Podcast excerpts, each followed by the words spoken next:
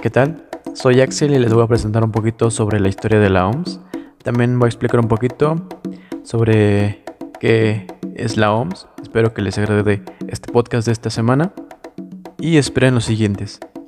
Bueno, la OMS o Organización Mundial de la Salud es la autoridad directiva y coordinadora de la acción sanitaria en el sistema de las Naciones Unidas. Es la organización responsable de desempeñar una función de liderazgo en los asuntos sanitarios mundiales, configurar la agenda de las investigaciones en salud, establecer normas, articular opciones de política basadas en la evidencia y prestar apoyo técnico a los países, además de vigilar las tendencias sanitarias mundiales. Bueno, la Organización Mundial de la Salud, OMS, es un organismo que forma parte de las Naciones Unidas y que se centra en los temas de salud mundial. Esta organización ha estado trabajando durante más de 60 años en cuestiones como la erradicación de la viruela, la planificación familiar, la inmunización infantil, la disminución de las tasas de morbilidad materna, la erradicación de la poliomielitis o el SIDA. Tiene su sede en Ginebra. Además, tras las secuelas de la Segunda Guerra Mundial, las conversaciones de las Naciones Unidas empezaron a girar a la necesidad de una organización centrada en la mejora y el mantenimiento de la salud en todo el mundo. Dichas conversaciones empezaron en 1845, pero no dieron sus frutos hasta la formación oficial de la OMS, que es el 7 de abril de 1948.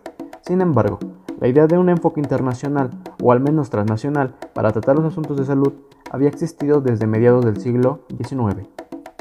La nueva organización entonces tomó bajo sus alas dos agencias de la salud de la ONU, es decir, se trataba de la Sociedad de Naciones, Organización de la Salud y la Oficina Internacional de Higiene Pública. Una de sus primeras preocupaciones de la OMS fue la erradicación de la viruela, que fue oficialmente erradicada en 1979. También ha hecho avances notables en el control de la poliomielitis, la lepra, el cólera, la malaria y la tuberculosis, además de tomar el liderazgo internacional sobre cuestiones relacionadas con el VIH-Sida, y patrocina la investigación médica sobre enfermedades tropicales y otras. La OMS admite todos los estados soberanos, incluidos los que no pertenecen a las Naciones Unidas, a la membresía plena y admite territorios que no son autónomos como miembro asociado, por lo que en la actualidad están 194 países como miembros. La OMS está gobernada por la Asamblea Mundial de la Salud, compuesto por representantes de todos los miembros y que se reúne una vez al año en Ginebra. Una junta ejecutiva de 34 expertos en salud elegidos por la Asamblea Mundial de la Salud y una secretaría dirigida por un director general. Una de las actividades de la OMS es realizar diversas campañas relacionadas con la salud, como por ejemplo para el aumento del consumo de frutas y verduras en el mundo, o para reducir el uso del tabaco. Además, la OMS tiene la facultad de decretar una emergencia sanitaria de preocupación internacional cuando hay un evento extraordinario, que se considere como un riesgo para la salud pública de otras naciones a través de la propagación internacional de la enfermedad y que potencialmente requiere de una respuesta internacional coordinada. Situación que actualmente se está viviendo y que en su debido tiempo la OMS proclamó emergencia sanitaria por SARS-2 o como comúnmente lo conocemos COVID-19. Y además, según la OMS, la salud es el estado de completo bienestar físico, psíquico y social de un individuo, y no solo la ausencia de enfermedad. Pero esta definición fue reformulada por la OMS y quedó así. La salud es el grado en que una persona puede llevar a cabo sus aspiraciones, satisfacer sus necesidades y relacionarse adecuadamente con su ambiente. Más adelante mi equipo les va a platicar un poquito más sobre qué es la OMS y sus beneficios y sus actividades. Es un gusto saludarlos. Como lo hemos estado hablando, la OMS participa en muchas actividades, entre las cuales ante esta pandemia creó un equipo de apoyo a la gestión de incidentes el 1 de enero de 2020, justo un día después de que las autoridades sanitarias chinas notificaran a la organización de un grupo de casos de neumonía de etiología desconocida. El día 5 de enero, la OMS notificó a todos los estados miembros del brote y en los días siguientes proporcionó orientación a todos los países sobre cómo responder y confirmó también la primera infección fuera de China. La organización advirtió sobre la transmisión limitada de persona a persona el día 14 de enero y confirmó la transmisión de persona a persona una semana después. El 30 de enero, la OMS declaró que se trataba de una emergencia de salud pública de importancia internacional considerada una medida de llamado a la acción y último recurso para la comunidad internacional y una pandemia el 11 de marzo. Las recomendaciones de la OMS fueron seguidas por muchos países, incluidos Alemania, Singapur y Corea del Sur, pero no por Estados Unidos. Posteriormente, la OMS estableció un programa para entregar suministros médicos. Eh, ahí incluían también de protección y de prueba a los países de bajos ingresos para ayudarlos a manejar las crisis. Mientras organiza la respuesta global a la pandemia del COVID-19 y supervisa más de 35 operaciones de emergencia para el cólera y el sarampión y otras epidemias a nivel internacional. La OMS ha sido criticada por elogiar la respuesta de salud pública de China a la crisis mientras busca mantener un acto de equilibrio entre Estados Unidos y China. Varios comentaristas lo han dicho, como el Está el caso de John Mackenzie eh, del Comité de, Emergencia de la OMS y M. Stewart del CDC de Estados Unidos han declarado que el recuento oficial de casos y muertes de China pueden ser una subestimación. La OMS va avanzando demasiado rápido con lo que es la aceptación y la integración de la medicina tradicional y la medicina tradicional china. En 2022, la nueva clasificación estadística internacional de enfermedades y problemas de salud relacionados intentará permitir que las clasificaciones de la medicina tradicional se integren con las clasificaciones de la medicina basada en evidencia. Esto es lo que se planea para el año que viene. Eh, aunque las autoridades chinas han impulsado el cambio, este y otros apoyos de la OMS a la medicina tradicional han sido criticados por la comunidad médica y científica debido a la falta de evidencia y al riesgo de poner en peligro la vida silvestre cazada por medios tradicionales. Es muy importante y se requiere de mucho esfuerzo lo que realiza esta organización porque sabemos que como objetivo principal tiene promover la salud el cual sabemos que es un proceso que permite a las personas incrementar el control sobre su salud para mejorarla y así tener un equilibrio. Además de que también se dedica a estudiar las formas de cómo se puede favorecer una mejor salud en toda la población. Hola querido oyente, nuevamente te traemos información que te hará saber nuevos conceptos y mucha sabiduría te dejará. En esta ocasión yo te seguiré hablando sobre la OMS, como anteriormente ya te estaba hablando mi compañero Axel. La agenda de la OMS. ¿Qué es la agenda de la OMS? Sabemos que la OMS opera en un entorno cada vez más complejo y en rápida transformación, pero tiene algunos límites, ya sean los límites de acción de salud pública, que estos se han difundido extendiéndose desde ahora a otros sectores que también van a influir en las oportunidades de acción sanitaria y en sus resultados. Para eso, la OMS responde a estos restos, a estos restos que tenemos de, tener una, una agenda de la OMS de seis puntos, que los seis puntos se van a abordar en dos objetivos de salud, dos necesidades estratégicas y dos enfoques operacionales.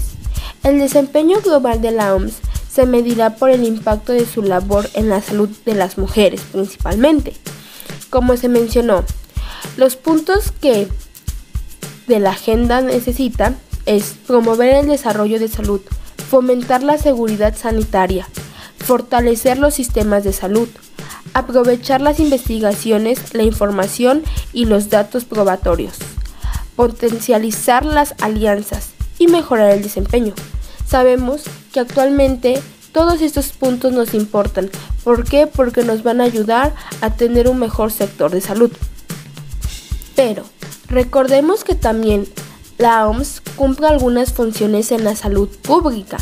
¿Cuáles son estas funciones básicas que cumple? Una, es ofrecer el liderazgo en temas cruciales para la salud y participar en alianzas cuando se requiera actualizaciones conjuntas. 2. Determinar las líneas de investigación y estimular la promoción, difusión y aplicación de conocimientos valiosos. 3. Establecer normas y promover, seguir de cerca su aplicación de la práctica. 4. Formar opciones de política que unan principios éticos y de fundamento científico. 5. Prestar apoyo técnico, catalizar el cambio y crear capacidad institucional duradera. 6. Seguir de cerca la situación en materia de salud y determinar las tendencias sanitarias. Son sorprendentes las funciones que tiene la OMS, ¿no? Pero, a pesar de que la OMS tiene una agenda y funciones para la salud pública, que es maravilloso, también tiene proyectos a desarrollar en la área de salud. Qué impresionante, ¿no? Veamos cuáles son esos proyectos. Uno es desarrollar principalmente la promoción de la salud y la salud ambiental. Otro es enfermedades crónicas, factores de riesgo y salud mental. Enfermedades transmisibles y análisis de la salud, familia, género y curso de la vida. Seguridad vial, sistema de salud, campus vital y salud. ¡Qué maravilla de proyectos tiene la OMS! ¿Lo sabías?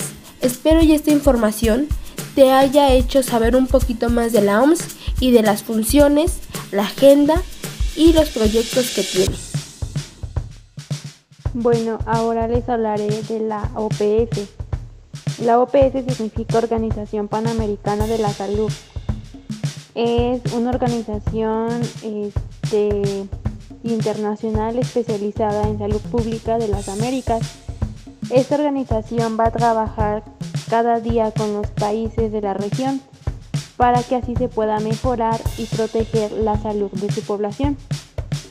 También de igual manera va a brindar cooperación técnica en salud a sus países que lo conforman y pues va a combatir las enfermedades transmisibles, va a atacar los padecimientos crónicos y sus causas. También va a fortalecer los sistemas de salud y va a dar respuesta ante diversas situaciones de emergencia y desastres. Bueno, la OPS va a estar principalmente comprometida para que se pueda lograr en que cada persona tenga acceso a la atención de la salud que necesita de calidad, gratuita y sin caer en la pobreza. Por medio de su labor se va a promover y se va a apoyar el derecho de todos a la salud.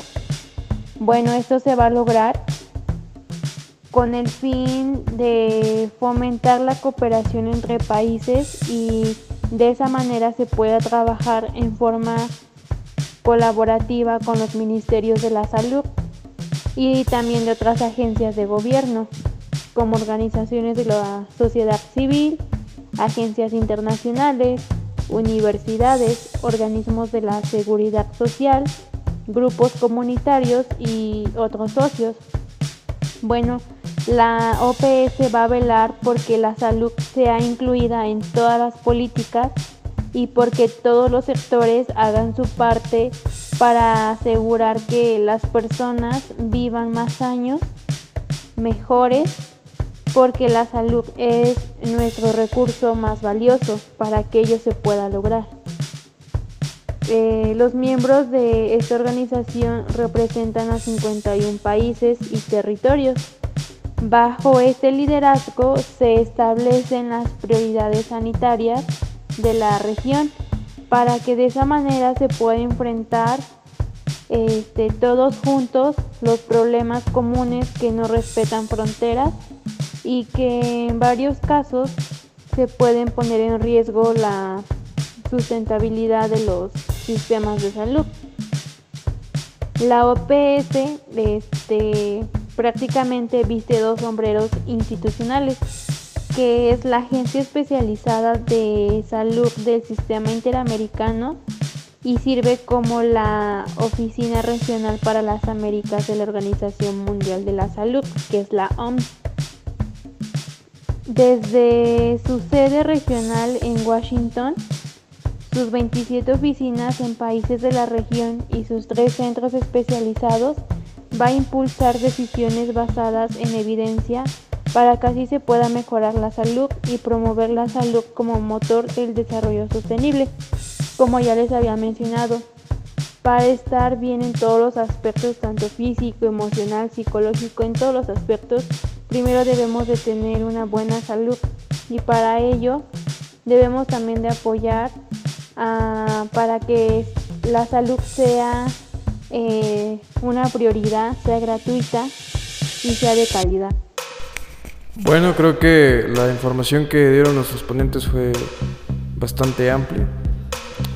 La Organización Mundial de la Salud para cualquier estudiante del área de salud es de vital importancia, ya que la información que emerge de esta organización es vital para muchas eh, situaciones en las que nosotros nos encontramos y para conocer un poquito mejor eh, el organismo, el ser humano y pues eh, las relaciones que tenemos entre ambos. Entonces, esto sería todo por nuestro episodio de hoy en la nueva temporada de Sentados en la Realidad y nos veremos en el próximo episodio.